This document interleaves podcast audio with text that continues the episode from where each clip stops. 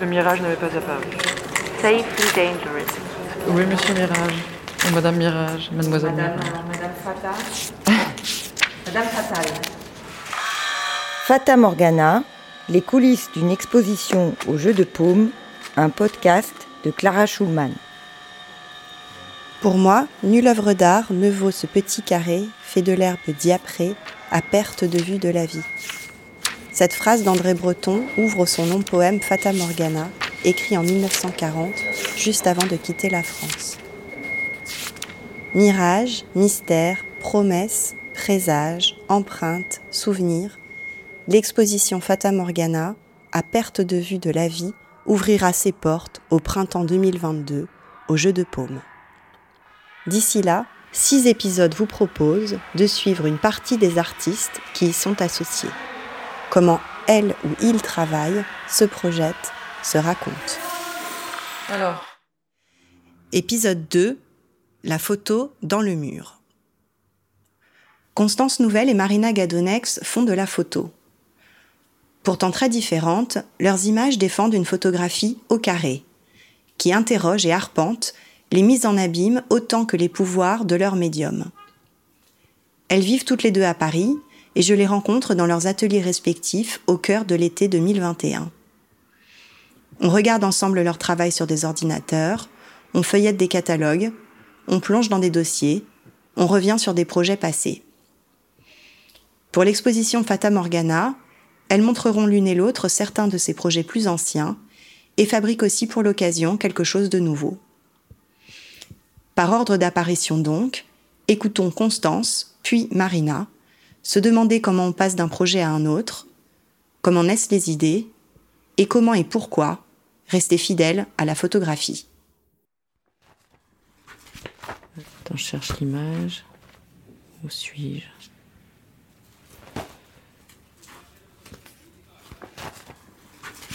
Euh...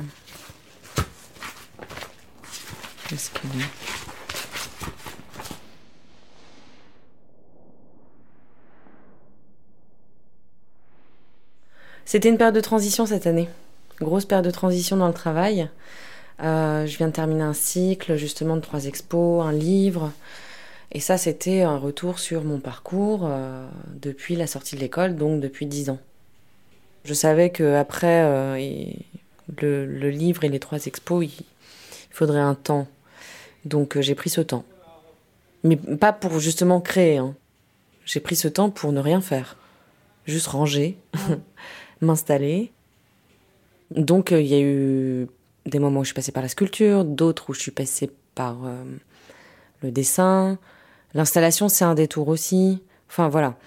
Ce qui veut pas dire non plus que c'était des moments où j'avais pas confiance en la photo. Je me disais juste que la photo à elle seule, parfois, ne peut pas tout dire. Mais euh, à vrai dire, je, je sais pas encore où est-ce que ça va. Euh, j'ai des réflexes, je sens qu'il y a des automatismes et tout ce que j'ai envie d'éviter, c'est la mise en, place d'un système. Euh, je pense que ce qui me fascine le plus, c'est le rapport euh, d'expérience physique qu'on peut avoir avec les images. Et tout ça qui passe par l'espace mental. Donc il y a un jeu entre le, corps, l'imaginaire. c'est un espace où est-ce qu'on se sent physiquement présent devant les images ou est-ce qu'on s'oublie? On est tellement projeté mentalement dans une image qu'on s'oublie. Donc c'est toujours un peu finalement délicat de, de parler euh, de la photo. Surtout ce médium, enfin je trouve quand même qui, qui reste un médium euh, tellement hybride, tellement utilisé partout de mille manières différentes. euh, je pense que c'est pas rien. Et alors là, qu'est-ce qu'on voit par exemple? Donc là on met, euh, on met la table de travail euh, Ouais. où il y a des images. Alors les images qui sont déjà prévues pour euh, être dans l'expo, là, là-haut. Ah, ça, c'est celles qui sont déjà choisies, déjà qui existent. Alors, c'est une sélection dont on ne sait pas si elles y seront toutes. Donc là, on en voit cinq, mais on, ça se trouve, il n'y en aura que deux. Mais pour la plupart, ce sont des images qui sont surtout des motifs. Et pour moi, c'est des images qui, euh, qui ramènent l'œil à, son, à la question de la perception, qui veulent pas dire quelque chose. Eh ben, par exemple, celle qui s'appelle Motif, elle est rouge. Je prends celle-là parce que c'est la première où j'ai eu vraiment cette idée-là, euh, où j'ai commencé à amener un peu cette, euh, cette idée. En fait, c'est une photographie de moquette. Donc elle est rouge et il y a des petits points bleus qui donnent un, aspect quand on se rapproche un petit peu vibrant, qui fait vibrer l'image. Mais vibrer, euh, c'est-à-dire que les points peuvent se déplacer selon la perception de chacun, mais voilà, il y a des effets aussi de, sens de poil de la moquette qui donnent un tout petit peu de relief à l'image, mais pas trop. Donc c'est une image finalement qui est à la fois assez plate, bien que à la fois le motif des points bleus et euh, on va dire la matière quoi euh, du, tapis, voilà, il y a quelque chose qui soit assez, texturé finalement.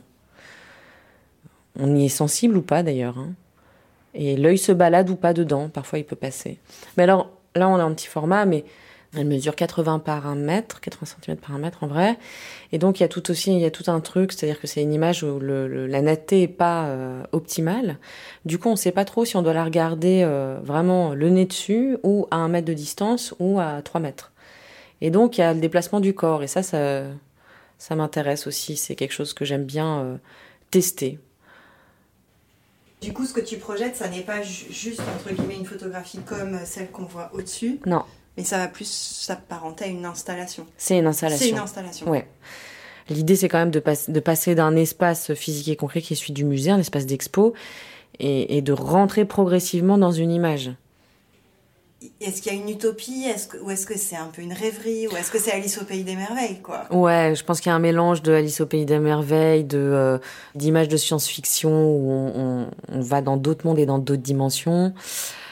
Il y a quelque chose d'un peu aussi de presque archéologique, de remonter le temps, de, de redécouvrir des traces du passé. Et c'est ça qui est super, euh, enfin comment dire, super intéressant, c'est que d'après ce réel photographique, encore une fois, euh, soi-disant objectif, euh, en fait, on puisse s'évader, mais. Euh,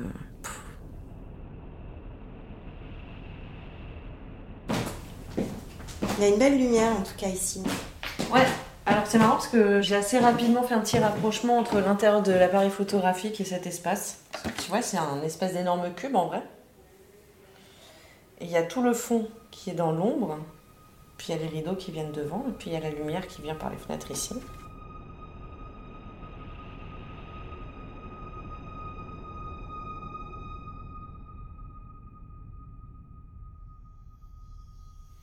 Theodicy by Nick Laird. A human is not such a perfect machine. I didn't design it for interaction particularly with other machines, not closely, not nonstop. I made the campfire, for example, to be nature's television, but with a human being, basically, I was thinking of a tree, of what a tree needs a root system, distance, light, and air. Even living, you're tearing through something made not of particles, but of the relations between them. This morning, it really does seem necessary to tell you I made the mist lie above the contours of the forest in the precise shape of the remains of a poster a boy is ripping from a plywood siding on Rue de Rigard in the 6th arrondissement. As the question of pain, why it hurts, why sometimes we crave it. I have here a number of promising leads, but the matter is dark, so called, because it does not interact with light. As you know, there is no decent performance without restraint. In all these polyphonic symphonies, it should not be possible to generate by one person alone, and yet, and yet. And yet, when any of you come into my presence, the room takes on a new tone. I did my best in the sense I didn't underestimate the depths of tenderness an animal, almost any animal, might stir in us like color into paint. I gave you that, and if I slept in a stone, or slept in a bomb, or slept over a brothel during the gold rush, if I slept in a cave in a mountain of Ulrith, what I dreamt of was myself as a child of three or four, standing on the top step, dressed for bed, weeping inconsolably, and still getting yelled at. Mais ici, c'est assez réverbérant. Le son Ouais. Peut-être que dans l'atelier, on sera plus. euh, Il n'y a aucun problème. c'est plus petit. Mais buvons un petit café. Un petit café. Parlons de la foudre et du tonnerre et également du typhon, de l'ouragan et des éclairs d'Aristote. Dans l'exposition Fata Morgana, il y aura des œuvres euh, de la série Après l'image. Je ne sais pas si tu la connais. Enfin voilà, c'est une série bah, que tu as vue pendant la- l'accrochage euh, des images présages. Donc c'est des, euh, des lieux de reproduction d'œuvres d'art. Donc quand je dis reproduction, c'est-à-dire photographiés par des photographes pour, euh, pour enfin terminer dans un catalogue ou dans un livre d'art, etc. Donc ce qui m'intéressait, c'était vraiment euh, cette question de la photographie à l'heure de sa reproduction. Et du coup, dans ce projet-là, ne sont présents que le dispositif. En fait, moi, je m'intéresse toujours au dispositif à la base, un dispositif existant, qui est souvent amené à être effacé, et on pouvait voir l'œuvre qui était là juste avant. Donc, par exemple, je me suis euh, amusée à surexposer un Jeff Hall, donc l'œuvre disparaît. euh. Il y a une autre image aussi qui sera sûrement présente qui s'appelle Time Exposed. C'était des portfolios de Tsujimoto, mais ils sont de dos. Donc voilà, parfois l'œuvre est là, parfois elle est plus là du tout. Et elle fait volume en fait euh, par, par son absence.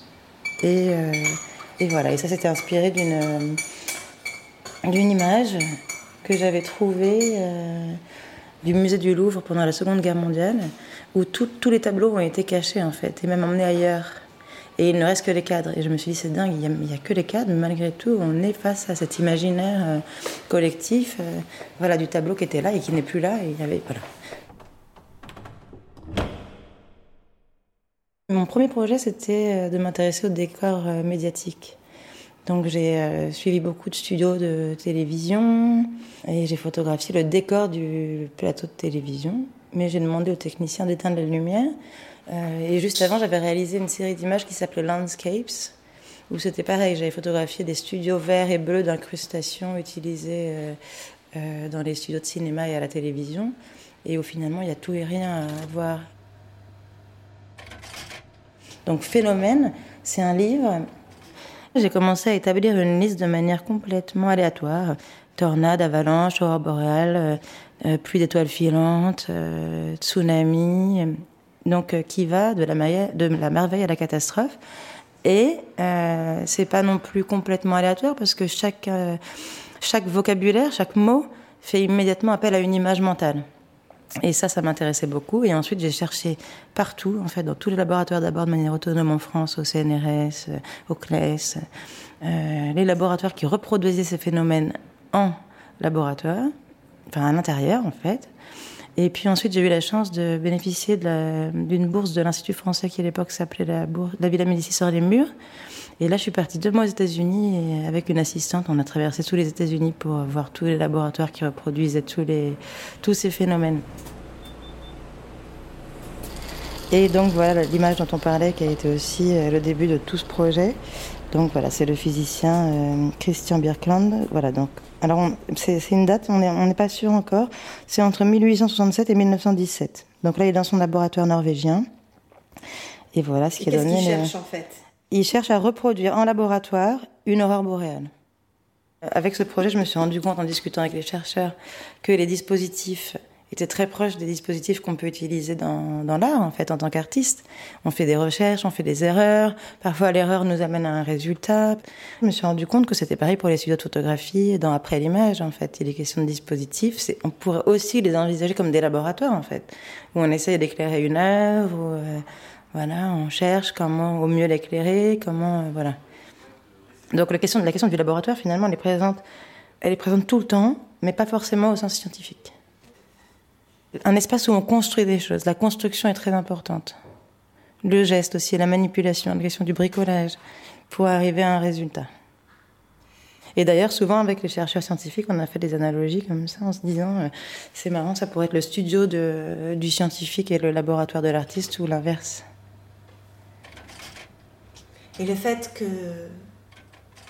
qu'il y ait quand même au détour de tout ça des fantômes un peu de l'histoire de l'art, ça joue. Non, mais t'as raison, oui, complètement. Surtout dans après l'image. Moi, c'était un peu un hommage à la photographie aussi. Hein. Il y a beaucoup de photographes qu'on retrouve. Il y a Cohen, il y a il y a August Sanders. Euh. Et oui, c'est vrai qu'on pourrait parler d'histoire de fantômes. Et c'est pour ça que dans Fata Morgana, c'est ce qui me plaisait beaucoup aussi. C'était cette idée de fantôme, de mirage, d'apparition de, l'image. Ouais, et puis on sent que la manière dont t'en parles, tu convoques quand même les fantômes. Complètement, ouais. Sans qu'on les voit. Mais ça appelle le spectateur à les convoquer eux-mêmes aussi. Hmm. Mais tu penses que comme ça, on est quand même euh, accompagné par des fantômes dans nos vies? Je pense que oui. Ouais. Hmm.